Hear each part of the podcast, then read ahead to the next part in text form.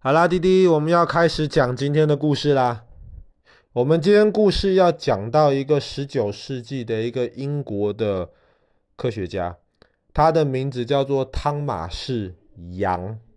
那么他的这个姓就是杨。那么汤马士·杨呢，他是一个医生，可是呢，他被认为是最后一个什么都知道的人。他是最后一个那种所谓的那种通才，通才就是他不只是在一件事情上面有非常深刻的了解，通才的意思是他真的是知道很多很多不同的东西，而且在不同的东西上面都有很重要的一个贡献。那么汤马士杨爸爸刚刚说了，他是一个医生，他在医学上面有很大的贡献。但是汤马士杨呢，他也是一个语言学家跟考古学家。爸爸两年前讲故事的时候讲到了有一个很有名的，在英国大英博物馆的一个古埃及的遗迹，叫做罗塞塔石碑。罗塞塔石碑很重要，是因为后来的人就透过了罗塞塔石碑，破解了埃及古代的象形文字。那么，在破解这个罗塞塔石碑里面，有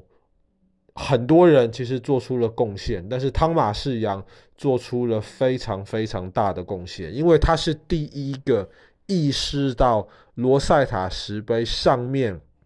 有一个图案一直出现，一直出现。那么，他就是第一个把那个图案跟他的意思联系在一起的人。那么，透过汤马士杨。之后的人才成功的破解了这个古埃及的象形文字，所以听到这边你会觉得汤马士杨是一个语言学家、考古学家。但是，比方说好了，像我们很喜欢脚踏车，那么脚踏车有一些是用那种钢做的，有一些用铝做的，有一些是用碳去做的，不同的材料可都可以拿来做成脚踏车。那么我们怎么知道哪一个材料比较硬、比较坚固？那么你看这个材料的这个本身的特性的话，汤马士杨当时也提出了一个东西，叫做杨氏模量，英文就是 Young's Module。Young's Module 很重要，比方说好了，铝的这个杨氏模量大概就是六十九、七十左右。那么像钛。妈妈很想买一部钛的脚踏车，钛就是大概一百二十左右，然后像钢，钢大概就是一百六十左右。所以这个杨氏模量越大的时候呢，这个东西材料在其他情况都相等的的条件之下，这个东西就越坚固。所以杨氏模量是很重要的东西。你也可以说汤马士一样也是一个材料科学家，但是。今天的人记得汤马士杨，他最大的贡献其实是来自于他有一个非常有名的一个实验，叫做双缝干涉实验。为什么要做这个双缝干涉实验呢？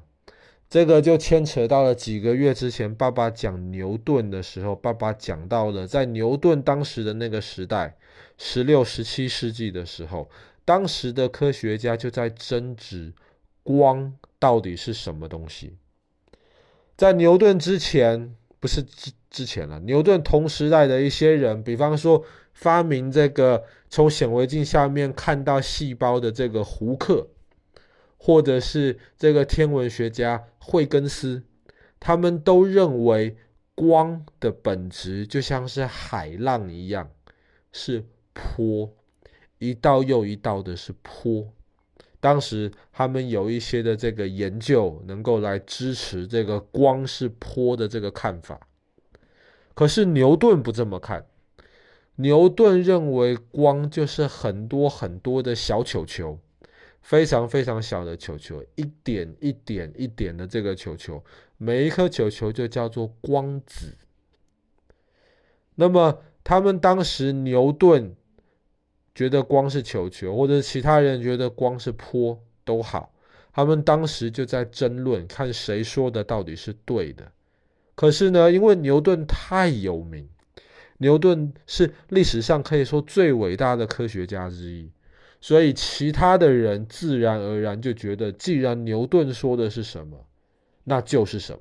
牛顿是一定是对的。所以后来的人，即便不完全接受牛顿的说法，但是当他们提出光是波而不是小球球的时候呢，基本上人家都不太理他们。那么汤玛士杨在十九世纪的时候，他那个时候就设计了这个双缝干涉实验。什么叫做双缝干涉实验呢？比方说好了，滴滴，你看得到你的房间有一个门，对不对？你如果站在房间里面丢一颗球球出去的话呢？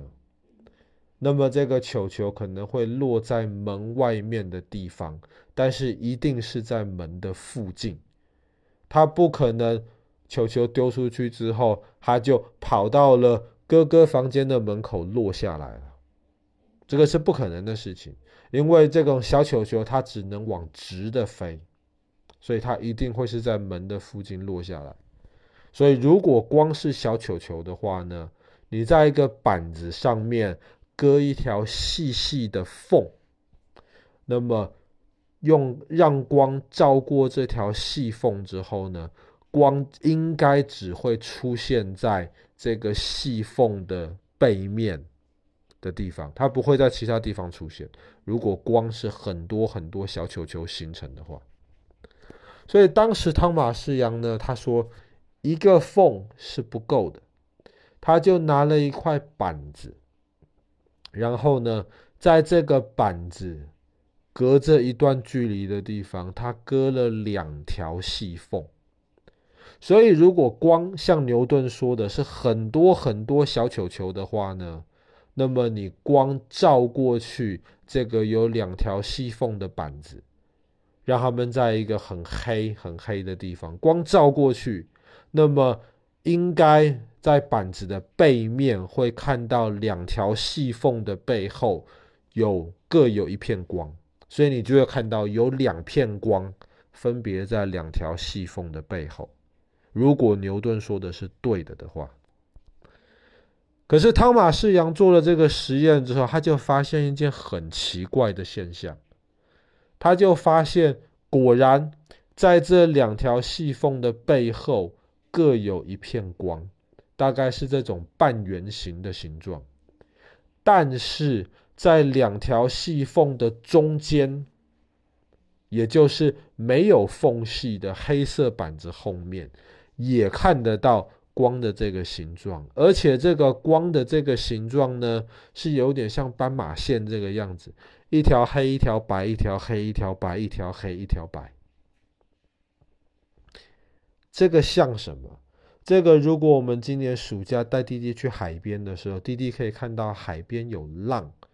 那么这个浪有时候就会打到海边来。但是如果你这个海边上面有一个防波堤的话呢，这个浪在这个打到防波堤的地方，它就会分开。然后这个浪分开了之后呢，如果有其他的浪了的话呢，这些分开来的浪，它可能就会跟其他的浪。彼此的干涉，彼此的有一些反应。那么海浪当然是波。那么汤玛士杨透过这个双缝干涉实验的时候，他观察到的黑色的板子背后像斑马线这样子的条纹，让他相信了光绝对有波的这个特性。所以双缝干涉实验就证明牛顿说光是很多很多小球球的这个说法是错误的。双缝干涉实验之后，汤马斯杨就证明了光有波的这个特性。那么在汤马士杨之后的很多科学家重复了他的这个实验，得到同样的结果，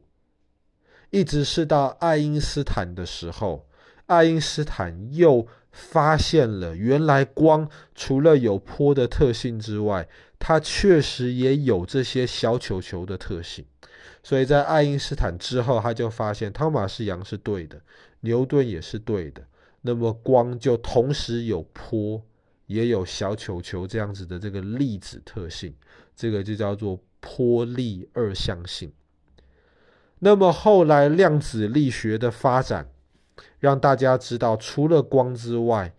电子也好，或者是任何小的粒子都好，同样的，它都同样有这个粒子，也有波的这样子的这个特性。当然，这个是后来在量子力学的范畴了。那么这个太复杂了，爸爸也搞得不是很清楚。但是汤玛士杨就透过了这个双缝干涉实验，就证明了原来光可以像波一样。那么因为光可以像波一样，就可以更好的解释为什么白色的光里面可以有不同的颜色，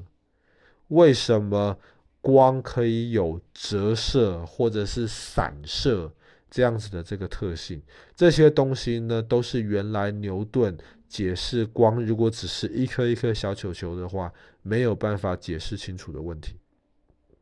好啦，那么我们今天的故事就讲到这边。最后一个什么都知道的人，汤马士杨做的这个非常有名的实验——双缝干涉实验。